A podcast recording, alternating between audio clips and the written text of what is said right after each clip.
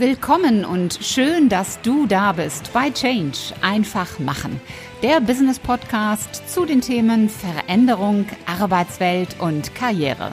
Von und mit Ulrike Winzer. Hallo liebe Podcast-Fans und hallo liebe YouTube-Fans. Ich freue mich sehr, dass ihr wieder mit dabei seid im Business Podcast Change einfach machen.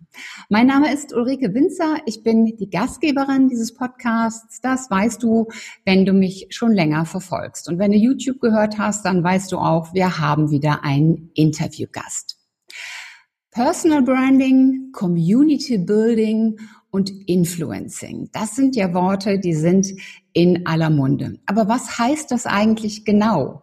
Wird das alles überschätzt? Wird das unterschätzt? Für wen ist es wichtig und warum eigentlich?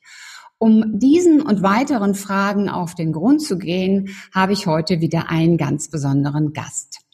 Sie kennt sowohl die Welt der Großkonzerne als auch die Welt der Start-ups und weiß deshalb genau, für wen diese Themen wirklich relevant und wichtig sind.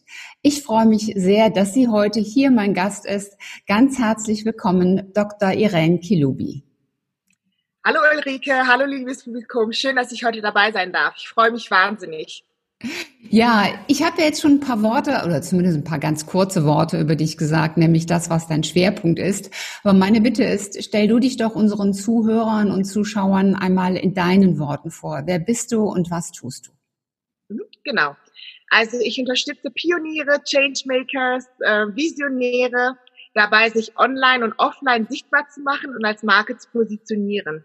Ich mache das in drei Themengebieten, einmal Community Building, Corporate Influencing was dann natürlich auch sehr stark das Personal Branding einschließt. Mhm. Und ähm, dann habe ich noch so ein Herzensprojekt, das nennt sich ähm, Connecting Generations, Gen Z meets Gen YX, mhm. ähm, wo es darum geht, äh, generationenübergreifende Zusammenarbeit zu fördern. Das mhm. ist so mein Background, genau. Aber zu meiner Vergangenheit werden wir sicherlich noch ein bisschen kommen und wie ich dazu gekommen bin. Genau, da möchte ich nämlich auch direkt, direkt mit einsteigen. Ähm, bevor wir jetzt noch weiter über, über das Heute äh, tiefer sprechen. Du bist promovierte Wirtschaftsingenieurin, hast unter anderem in Bremen studiert. Nun ist Wirtschaftsingenieurwesen ja einer der klassischen MINT-Berufe, also etwas, wo sich gerade in Deutschland Frauen sehr schwer tun. Was hat dich als Frau bewogen, dieses Fach zu studieren? Was hat dich motiviert? ja, ich muss fairerweise sagen, es war früher immer so, dass ähm, viele Leute zu mir gesagt haben, ja, du bist ein Vertriebstyp, du bist ein Marketingtyp, das musst du machen. Und ich habe genau das Gegenteil gemacht, weil ich gesagt habe, ich bin auch gut in Mathe, ich kann auch Technik, also mache ich was Technisches. Also das war eher so ein Widerstand von meiner Seite, mhm. weil ich nicht so in die Schublade gesteckt werden wollte und gesagt habe, ja, irgendwie Marketing, Sales kann irgendwie jeder. Aber wenn ich ähm, auch irgendwie ähm, ja das Talent oder die Begabung habe, was Technisches zu machen, dann mache ich das, ja. Und so war das letzten Endes. Ich habe dann angefangen, als ich ähm, ja studiert habe, eher so Fokus auf HR, also Human Resources Personal mhm. und tatsächlich ein bisschen Marketing gemacht. Aber bin dann ganz schnell, ähm, als das darum ging, Hauptfächer zu wählen, ganz schnell auf Supply Chain, Logistik, Qualität umgestiegen. Mhm. Ja, also sehr technisch. Und so ist es letzten Endes gekommen. Aber mhm. mittlerweile bin ich ja back to the roots. Und, und die Promotion, ähm, ich, das, das klingt für jemanden, der jetzt mit Ingenieurwissenschaften nichts zu tun hat, das klingt ja auch sehr anspruchsvoll. Was hat dich da motiviert, noch den Doktortitel draufzusetzen? Ja, also dazu muss ich sagen, also es war eigentlich ursprünglich geplant, ich wollte eigentlich eine wissenschaftliche Karriere einschlagen, also sprich mhm. Professorin werden. Und ähm, dann, als ich fertig war, ich habe ja dann zwischenzeitlich in England studiert, an der Warwick University und ähm, genau, dann war das einfach so, dass ich dann überlegt habe, okay, so Förderprogramme, damit ich dann länger in England bleiben kann, weil es dann natürlich sehr teuer ist, ne? Mhm. Und äh, ich hatte alle Deadlines verpasst. ja, es hieß, dann, es hieß dann also entweder ähm, ich warte jetzt ein Jahr oder und bleib dann in England oder gehe in Berufsleben etc. Da bin ich erstmal nach Deutschland zurückgegangen und habe angefangen, mich zu bewerben und äh, bin dann ins Berufsleben eingestiegen. Aber das liegt immer so im Hinterkopf bei mir, mhm. dass ich dann doch noch promovieren möchte. Aber mein Job hat mir so viel Spaß gemacht. Und ähm, ich, ich meine, man, äh, ja, äh, Universitätsprofessorenstellen sind ja rar. Da habe ich gesagt, okay, ja. zur Sicherheit bleibe ich im Job und mache das nebenberuflich. Dann habe ich mhm. das nebenberuflich gemacht und das hat sehr, sehr gut in meinen Job reingepasst, weil ich ja dann auch bei BMW gearbeitet habe, ähm, im Bereich Supply Chain Einkauf auch sehr starke Schnittstelle zu Forschung und Entwicklung hatte mhm. und habe das dann nebenberuflich gemacht, genau. Wow. Da sind wir schon bei der richtigen Stelle, BMW. Du warst nach deinem Studium dann fünf Jahre bei BMW, du warst ein Jahr bei Siemens und du warst zwei Jahre bei Deloitte. Ich hatte vorhin ge gesagt im, im Intro, du kennst sowohl die Großkonzernwelt als auch die Startup-Welt und du bist nach Deloitte dann in die Startup-Welt eingetaucht. Jetzt ist BMW, Siemens, die Leute, das sind so wirklich so die klassischen Großkonzerne, wo man im ersten Moment so den Gedanken hat, behäbig, träge, schwer. Und das bringt man nicht so direkt mit dem Thema Startup in Verbindung. Wie, wie kam das bei dir, dass du gesagt hast, ich gehe jetzt aus der Corporate-Welt hinaus in diese Startup-Welt? Ja, es ging ja schon zu meiner Zeit an bei BMW und es ähm, zu der Zeit, wo ich halt auch nebenberuflich promoviert habe, dass ich halt viel Kontakt ähm, mit Startups bekommen habe. Ich war unter anderem für Forschungskooperationen im Bereich Elektrik, Elektronik bei BMW zuständig, also mhm. Forschungskooperation mit Universitäten. Und mhm. da fing es an. Dann habe ich angefangen, einen Lehrauftrag zu bekommen an der Hochschule München und dann kamen äh, viele verschiedene, äh, sage ich jetzt mal, Projekte, Aufträge und dann bin ich irgendwie so reingeschlittert, habe angefangen, Workshops zu geben, habe angefangen, mein Wissen zu teilen, das wird dann immer mehr und ähm, aber auch angefangen, Events zu gestalten und bin dann mittlerweile da so reingerutscht. Das ist auch wirklich merkwürdig, wenn ich gefragt werde, wie ist es gekommen? Ich kann es mir selber auch nicht erklären. Das war irgendwie so peu à peu, dann ist man auf Events, man lernt Leute kennen und ähm, hält einen Vortrag, dann kommt ein Angebot, willst du einen Workshop halten, willst du es nicht erweitern? Und dann kam eines zum anderen, ja. Und es fing ja schon, ja, so vor fünf, sechs Jahren an, dass ich ja quasi die Startup-Szene man sie so nennen darf, äh, betreten habe. Und mhm. das war eigentlich nur ein, letzten Endes ein Entschluss dann zu sagen, okay, ähm, ich verlasse irgendwie das Angestellten-Dasein, die Corporate-Welt. Mhm. Das ist aber ja auch eine, eine, innere Einstellung von dir, würde ich jetzt mal sagen, äh, bei, bei solchen Chancen und so Angeboten, die kommen, zu sagen, äh, boah, das klingt cool, ich mache das jetzt einfach mal. Du hättest ja auch sagen können, äh, nee, das ist mir zu riskant, da kann ich mich blamieren, das tue ich jetzt nicht, oder? Ja, natürlich. Aber ich sag mal, was das Schlimmste, was hier passieren kann. Ja, also ähm, ich glaube auch so, Sicherheit ist auch so eine Art Illusion. Ja, mhm. also ich habe noch nie gehört, dass jemand verhungert ist, weil er seiner Passion oder seiner Berufung gefolgt ist. Habe ich noch nie gehört. Uh, mhm. also, nee. ja, und, und, deswegen ähm, dachte ich mir, ja, why not? Warum nicht jetzt? Ja, und ähm, ich sag grundsätzlich immer, probier es aus, wenn es nicht klappt, äh, was ist das Schlimmste, was dir passieren kann, mhm. oder? Also ja, ich werde ich sehe das genauso. Ich das genauso. ja, und ähm, es macht auch manchmal Spaß, Risiko einzugehen, sonst ist das Leben ein bisschen langweilig. Life is a Rollercoaster. ähm, du hast in dieser Startup-Szene dann eine Weile als Innovation Scout gearbeitet. Innovation Scout, das das klingt jetzt, das klingt toll. Das ist ja auch etwas, das gab es vor, vor zehn Jahren noch nicht. Gleichzeitig ist aber auch Startup-Szene, ist ja in Deutschland ähm, nicht unbedingt ein einfaches Pflaster. Also es wird ja oft gesagt, wir haben zu wenige Startups, ähm, das müsste viel mehr gefördert werden. Was muss ich mir denn unter dieser Rolle eines Innovation Scouts speziell hier in Deutschland vorstellen?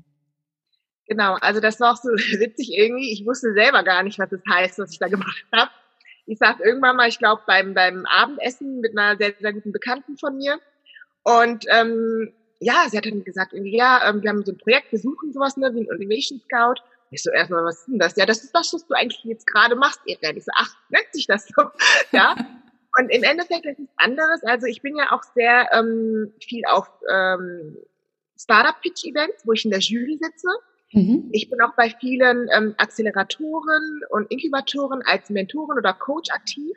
Mhm. Und das heißt nichts anderes, ähm, dass man irgendwie auf Events geht, auf Veranstaltungen geht, wo eben Startups sind, ähm, die ihre Ideen pitchen, die neue Lösungsmöglichkeiten ähm, versuchen zu erarbeiten. Und Innovation Scout kümmert sich halt darum, vielversprechende Startups ausfindig zu machen, die auch das Potenzial haben, zu skalieren und groß zu werden und die mit Investoren, mit ähm, anderen Acceleratoren, ähm, Investmentgebern zusammenzubringen. Ja, und das ist nicht mhm. anderes, genau. Und mittlerweile gibt es das auch ähm, für Konzerne. Mhm. Das heißt dann in dem Form äh, sind das keine Entrepreneure, sondern Intrapreneure. Und ähm, Corporates suchen auch sowas, dass sie sagen, intern wollen sie auch so eine Art Startup-Schmiede gründen und mhm. suchen eben ähm, solche Startups, die vielversprechend sind, mit denen sie kooperieren können. Und das mhm. ist die Aufgabe des Innovation Scouts. Das heißt, ein Mensch, der sowas tut, der muss ja gut vernetzt sein, der muss gut kommunizieren können, der muss einen ja, messerscharfen Blick haben auf das, was morgen zukunftsfähig ist. Und der muss auch sicherlich gut rechnen können, um mal Zahlen durchzugehen, ob das alles so passt. Oder? Absolut. Natürlich, also ähm, man muss mal up to date sein, was sind die Trends, was kommt auf uns ja. zu, und das ist ja jedes Jahr immer so, dass ähm, Investoren bestimmte ähm, Themenfoki haben, sage ich jetzt mal, würde ich jetzt skizzieren. Weil sie ein Jahr hatten wir total, dass die auf Fintechs abgefahren sind. Dann haben wir das Thema Blockchain ganz stark. Zurzeit haben wir künstliche Intelligenz, ähm, was sehr im Trend ist. Dann hat man auch so, so Industrietrends. Jetzt zurzeit ganz stark alles, was im Bereich Bildung und Healthcare ist oder Healthcare ist. Ja, dass man einfach so ein Gespür dafür hat ähm, was interessiert die Leute, wo gehen die Trends hin und vor allen Dingen auch, ähm, ob ein Startup auch das Potenzial hat, ähm, zu skalieren, ja, und ähm, ja, welche, welche Möglichkeiten es gibt in Zukunft und ähm, ja, man muss auch eben, eben schauen, wie viel Investment brauchen die, sind die in der richtigen Phase, ähm, ist das Team gut aufgestellt, haben die den ersten so Social Proof, haben die die erste Traction, also das heißt nichts anderes als ähm, die erste Kunde, die sie generiert haben, Mhm. Also das sind einfach viele, viele Faktoren, die damit einschwingen und ähm, darauf muss man halt eben achten und gucken, ja. dass man die richtigen Leute auch zusammenbringt. Du machst ja auch Zeit haben. Hm? Ja, du, du machst ja auch Vorlesungen an der Uni. Wenn jetzt ein Student zu dir kommt und sagt, ich habe da diesen Podcast gehört, wo du über deine Aufgabe als Innovation Scout gesprochen hast und das klang so spannend, das möchte ich auch werden. Was würdest du dem empfehlen? Wow, ja, das ist eine schwierige Frage, weil weil es gibt ja diese Berufsbezeichnung als solche gar nicht, ne? Genau. Also doch mittlerweile schon, aber es gibt ja keinen irgendwie so Studiengang oder wie, äh, dass man das irgendwie machen kann. Also Voraussetzung ist immer, dass man gut vernetzt ist. Ähm, dann die nächste Voraussetzung irgendwie, dass man irgendwie schon mal Berührungspunkte gehabt hat mit der Startup-Branche. Entweder man hat selbst gegründet, mhm. ähm, man war irgendwie ähm, bei einem Venture Capital ähm, Unternehmen tätig, also zu Deutsch äh, Beteiligungsgesellschaft, sowas in der Art. Mhm. Ähm, man hat ähm, irgendwie in der Richtung irgendwie seine Bachelorarbeit geschrieben. Also so Kleinigkeiten zählen ja auch. Ne? Es muss ja nicht mhm. immer was Großes sein. Oder irgendwie in der Richtung geforscht haben. Ja, oder man hat irgendwie ähm, bedient eine gewisse Nische. Ja, ja. beispielsweise Intelligenz, da hat man irgendwie Erfahrung damit und ähm, hat diesen diesen Industrie- oder Fachfokus und ähm, man musste so ein rundes Bild einfach abgeben, ja, sich so ein Portfolio ähm, zusammenbasteln. Ich sage immer, ähm, das fängt auch so mit Personal Brand zusammen, ja. Ähm, wie sieht das Gesamtkonzept aus? Ja, habe ich da in dem Bereich einen Artikel verfasst oder einen Blogartikel, einen Podcast irgendwie gehalten, gesprochen? Mhm. Ja, habe ich da ein Netzwerk dazu und das Gesamtpaket muss dann ein, einfach stimmen. Ja. Und das ist dann einfach empfehlen. Ja. Damit, damit sind wir auch eigentlich ganz, ganz gut so beim, beim, bei der großen Überschrift. Äh, du hast ja gerade schon gesagt, wie wichtig dieses Thema Netzwerk ist. Dein eigentliches Kernthema heute ist ähm, Community Building und Corporate Influencing und alles schöne englische Begriffe. Und Personal Branding ist ja ein ganz wichtiger Aspekt dabei. Mhm. Was ist das eigentlich genau, dieses Personal Branding, was in aller Munde ist und warum ist Personal Branding wichtig? Mhm. Also für mich hat äh, Personal Branding nichts mit Selbstvermarktung zu tun, sondern eher, dass, es geht tatsächlich, also es sind zwei Komponenten. Einmal das Thema Selbstverwirklichung, mhm. ja, dass ich mich selbst verwirkliche mit meinen Stärken, mit meinen Kompetenzen und dass ich einfach äh, meine Stärken gewinnbringend nutze. Und das kann bei, in beiden Formen geschehen, sowohl offline als auch online ja, mhm. und ähm, gleichzeitig auch mit diesen Stärken und Kompetenzen Mehrwert für die Leute da draußen stifte. Mhm. Ich sage immer so gern, ähm, es gibt ja viele Leute, die sagen, oh ja, Personal Branding, ich möchte dich so sichtbar machen und möchte dich so zeigen.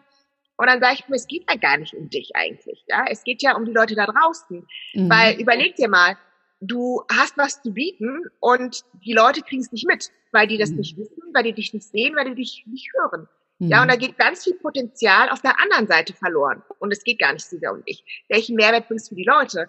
Und ich glaube, damit tun sich auch die Leute einfach viel, viel einfacher. Ja, wenn die Ja. sagen, hey, ja, also ich, ich möchte ja Mehrwert für die Leute da draußen bringen und gleichzeitig meiner Passion folgen und äh, mich auch selbst verwirklichen. Und das geht, funktioniert einfach viel, viel einfacher, wenn die Leute da draußen mich kennen.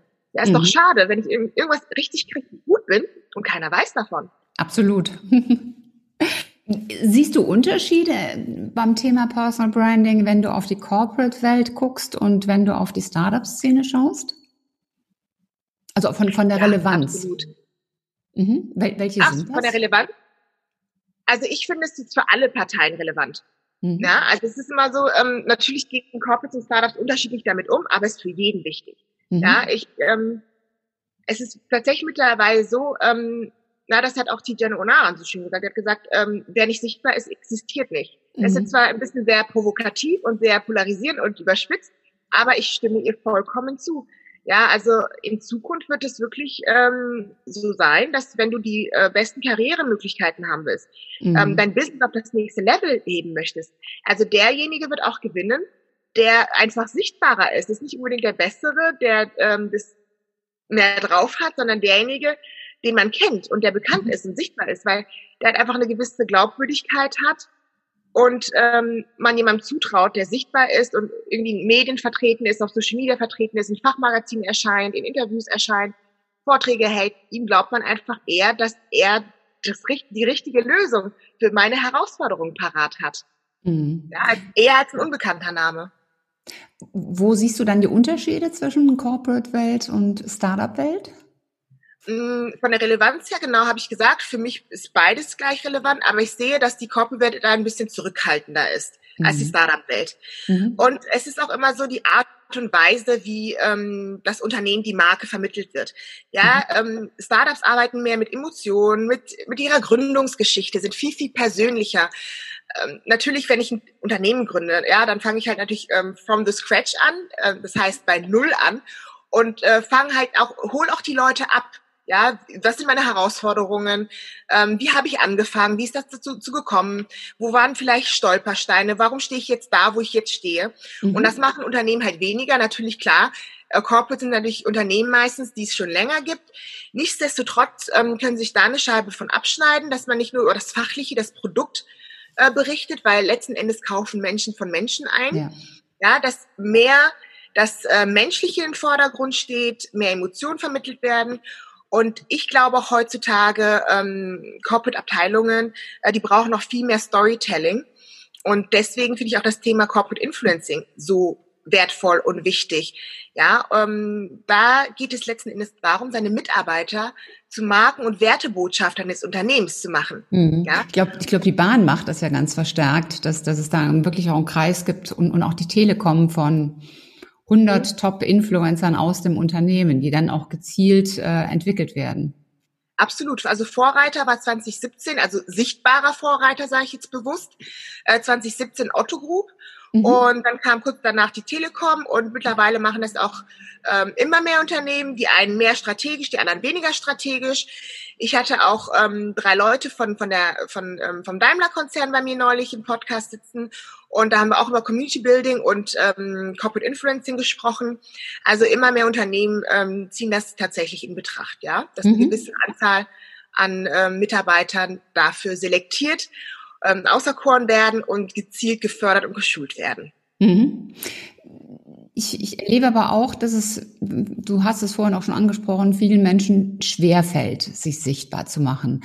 Äh, Zum Mhm. Teil auch mit dem Gedanken, na ja, ich bin doch keine Marke. Ähm, das, das hat doch gar keinen Nutzen. Wozu soll ich das tun? Ich selbst finde es enorm wichtig, also gerade auch für zum Beispiel Personalabteilungen oder Führungskräfte, eigentlich für jeden Mitarbeiter, weil so diese digitale Welt eigentlich die heutige Papiervisitenkarte ist, die es früher gab. Ne? Während man früher dann die Visitenkarten ausgetauscht hat, gibt's heute das, das, das, ja, das Digitale. Und ich denke, wer nicht vertreten ist, der signalisiert dass er rückständig ist, um es mal so auf den Punkt zu bringen. ja. Ähm, was würde es aus deiner Sicht denn, was macht es den Menschen denn leichter, dass sie diesen Schritt gehen? Genau, das ist das, was ich auch ähm, kurz angerissen hatte. Einfach auch überlegen, es geht nicht um mich, sondern Mehrwert stiften. Okay. Mhm. Und dann auch für sich überlegen, mh, mm, es muss ja auch nicht für jeden der richtige Weg sein. Ja, aber tendenziell überlegen, ähm, was sind überhaupt meine Ziele? Wo möchte ich hin? Ja. Mhm. Und äh, was muss ich dafür tun? Auch ähm, in, im ähm, Konzern, als ich noch ähm, dort gearbeitet habe, ja, da hieß es einfach immer, äh, wenn du Projekte vorantreiben willst, wenn du Themen vorantreiben willst, ja, dann musst du sichtbar sein, auch als Angestellter. Mhm. Und ähm, dieses ähm, fleißige Arbeitsbienchen-Mentalität, äh, die bringt keinen weiter, ja, also weil es ist nun mal so, auch auch wenn man sich einfach umschaut, auch in den News, in den Nachrichten, also alle Bewegungen, die gestartet werden, ja, ähm, die sind einfach sichtbar. Und genauso ist es auch im Kleinen. Ja, wenn ich kein Netzwerk habe, mich keiner kennt, ähm, dann ist es einfach schwierig für mich, Themen voranzubringen. Und da muss ich mir mhm. überlegen, ist, wie, wie wichtig ist mir das Thema? Wie wichtig ist mir das Projekt? Wie wichtig ist es mir, meine Karriere voranzubringen? Und wenn ich sage, es ist mir nicht so wichtig, ja, dann kann ich äh, mich auch ausruhen und äh, weiter meinem normalen Daily Business nachgehen. Aber wenn ich sage, das ist mir wichtig, dann ist es quasi alternativlos. Da mhm. muss ich irgendwie was tun. Ja, sei es, dass ich irgendwie in die richtigen Meetings reinkomme im Konzern, wo ich mir Gehör verschaffen kann. Mhm. Sei es, dass ich mich mit Leuten connecte, die näher sind an Top-Management-Ebene. Das ist ja auch alles Personal Branding. Und mhm. dann erst ist man für Leute interessant, wenn man für etwas steht. Ja, und das kann, ähm, ähm, man muss nicht zwangsläufig eine Marke werden, aber man steht vielleicht für ein gewisses Thema, was man vorantreiben möchte. Mhm. Ähm, du hast mal in einem Interview den, den Satz geprägt und äh, der ist bei mir sofort reingegangen, weil ich ihn so prägnant fand. Ähm, Perception beats Performance. Mhm. Kannst du das nochmal ein, ein bisschen mehr erläutern? Genau, also ähm, es gibt ja ganz viele Studien da draußen, die einfach besagen, ähm, dass der Weg zum Erfolg wird nur ganz geringfügig von deiner tatsächlichen Leistung beeinflusst. Mhm. Der Rest ist ähm, eine, eine Kombination aus deinem Netzwerk, ähm, aus ähm, ja, deiner Sichtbarkeit, deiner Relevanz und ähm, wie du wahrgenommen wirst. Ja? Ich kann dir vielleicht mal ein Beispiel geben. Mhm. Ähm, oftmals gibt es da zum Beispiel eine Stellenbeschreibung und man sieht da viele, viele Anforderungen man denkt man sich so, oh, ja, die, die, die, die Hälfte kann ich ja gar nicht erfüllen, ne? Also mhm. da bewerbe ich gar nicht. So. Und ähm, ich habe das zum Beispiel so gemacht, dass ich einfach geguckt habe, wo sind denn Parallelen, ja, die ich, wo ich anknüpfen kann. Weil letzten Endes werden ja nicht nur darauf gucken, okay, die, ähm, die Frau Kilubi hat jetzt die Anforderung erfüllt oder nicht. Wir sagen so, okay, sie hat die Leistung erbracht. Aber traue ich ihr auch zu, dass sie das, was sie bis jetzt noch nicht gemacht hat, auch mhm. erfüllen Mhm. Ja, das ist genauso, wenn ich neue Führungskraft werde. Ich war ja vorher noch keine Führungskraft, muss ich ja erstmal beweisen. Und das hat was mit Wahrnehmung zu tun. Wie mhm. nehme ich die Leute wahr? Nehme ich so wahr, dass auch wenn ich etwas noch nicht kann, noch nicht gemacht habe, dass ich trotzdem die Erwartung erfüllen könnte.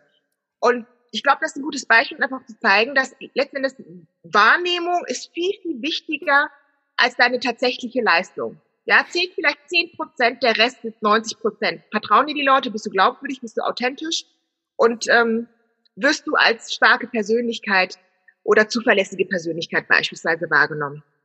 Das ist auch ein super Beispiel, denn äh, wenn mir immer nur das zugetraut wird, was ich ohnehin schon mache, dann komme ich ja auch gar nicht vorwärts, dann bleibe ich ja immer auf der Stelle stehen. Absolut, absolut. Und das habe ich immer versucht, den Leuten immer zu vermitteln. Auch weil, ich gesagt habe, okay, ich bin zwar ein Konzernkind, aber ähm, ihr könnt mir ruhig zutrauen, dass ich das mit dem Startup schon hinkriegen werde. ja, oder ein neues Aufgabengebiet. Ich habe ja zum ersten Mal irgendwann in der Beratung gearbeitet. Ja, ich habe da vorher ähm, ganz normal als Angestellte gearbeitet und äh, habe gesagt, so auf Basis meiner Erfahrung und das, was ich gemacht habe, meiner Stärken, ja, denke ich schon, dass ich eine gute Beraterin abgeben werde. Und letzten mhm. Endes muss man sich auch selbst Dinge zutrauen und einfach auch sagen, ähm, es ist nicht nur die Leistung, die zählt, sondern auch, was kann ich, was habe ich drauf und ähm, habe ich auch eine gewisse Passion für das, was ich machen werde in Zukunft. Ja, definitiv. Das Thema Personal Branding, das ist ja bei dir eine Komponente oder ein Teil der, der Überschrift Community Building. Kannst ja. du zu Community Building, kannst du dazu noch ein bisschen was sagen? Weil es ist auch wieder so ein englischer Begriff. Ähm, was, was steckt dahinter? Genau. Also eine Community ist ja nichts anderes als ähm, eine Gruppe oder Gemeinschaft von Menschen, die mhm. gemeinsame Ziele verfolgen, sich äh, gemeinsam Werten verschreiben und gemeinsame Interessen haben. Mhm. Ja, also das ist so, so quasi ähm, der, der Definition für eine Community. Und warum hängt es zusammen mit äh, Personal Branding? Weil beim Community-Aufbau, weil es eine Gemeinschaft ist, eine Gemeinschaft von Menschen ist, auch wieder der Mensch im Fokus steht. Ja, deswegen wieder dieses Personal Branding. Es gibt natürlich viele verschiedene Arten von Communities. Es gibt Marken-Communities, Kunden-Communities, Mitarbeiter-Communities, da ist das Thema wieder Corporate Influencing mit dabei. Mhm. Und bei Marken-Communities, äh, wo ich tatsächlich auch den Fokus nicht so sehr auf das Unternehmen, das Produkt setze, sondern eher auf die Menschen, die diese, ähm, ja, sozusagen die Community zum Leben bringen. Mhm. Ja? Und warum ist das so wichtig und relevant heutzutage? Ja, hatte ich auch vorhin erwähnt, Menschen kaufen von Menschen ein.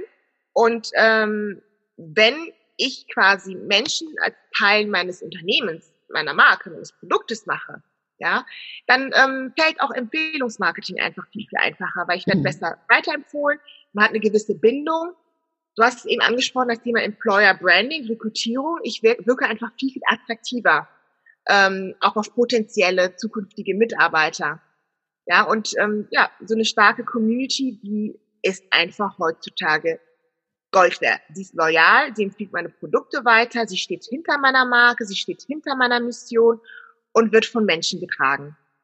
Das war der erste Teil des Interviews mit Dr. Irene Kilubi. Im zweiten Teil geht es dann unter anderem um das Business-Netzwerk LinkedIn und wie es dir gelingt, dort echte Fans zu gewinnen. Das war's auch schon wieder für heute. Wenn dir die Folge gefallen hat, dann mach doch ganz einfach drei Dinge. Erstens, teile die Folge mit Menschen, die dir wichtig sind. Zweitens, abonniere den Kanal, damit du keine Folge mehr verpasst. Und drittens, hinterlass mir gerne eine, am liebsten 5-Sterne-Bewertung bei Apple Podcast und eine Rezension. Ich freue mich in jedem Fall, wenn du auch beim nächsten Mal wieder mit dabei bist. Und wenn du Fragen oder Anregungen hast, dann schreib mir eine Nachricht. Alle Kontaktdaten findest du in den Show Notes. Und bis zum nächsten Mal. Sei großartig und mach einfach Change. Deine Ulrike Winzer.